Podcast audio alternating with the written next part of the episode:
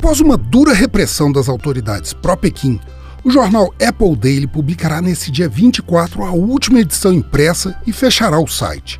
Os gestores do veículo informaram à agência France Press que serão produzidos um milhão de exemplares da edição de despedida, o equivalente a um jornal para cada sete habitantes da antiga colônia britânica.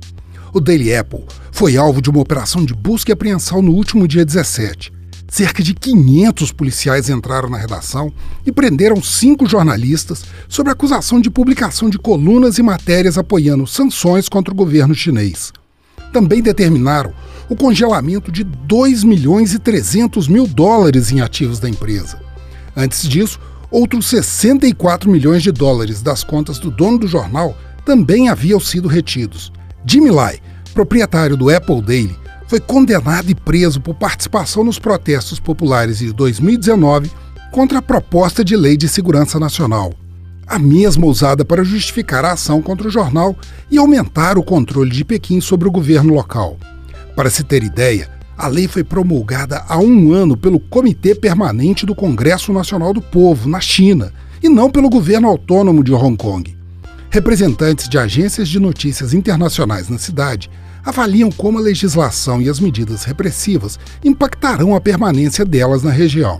A pressão não se dá apenas sobre os veículos locais. Em maio, a polícia de Hong Kong exigiu da companhia israelense Wix o fechamento de um site de apoio à proposta de uma nova constituição feita por dissidentes locais. Ela afirmou que, com base no artigo 43 da Lei de Segurança, tem autoridade para requerer o apagamento de informações que ponham em risco a segurança nacional e ameaçou multar a empresa israelense em 100 mil dólares. A situação chamou a atenção, inclusive, das Nações Unidas. No início da semana, Michelle Bachelet, a alto-comissária da ONU para Direitos Humanos, afirmou que os julgamentos com base na nova lei são um teste à independência do judiciário de Hong Kong e cobrou transparência nas sessões que começaram nesta semana.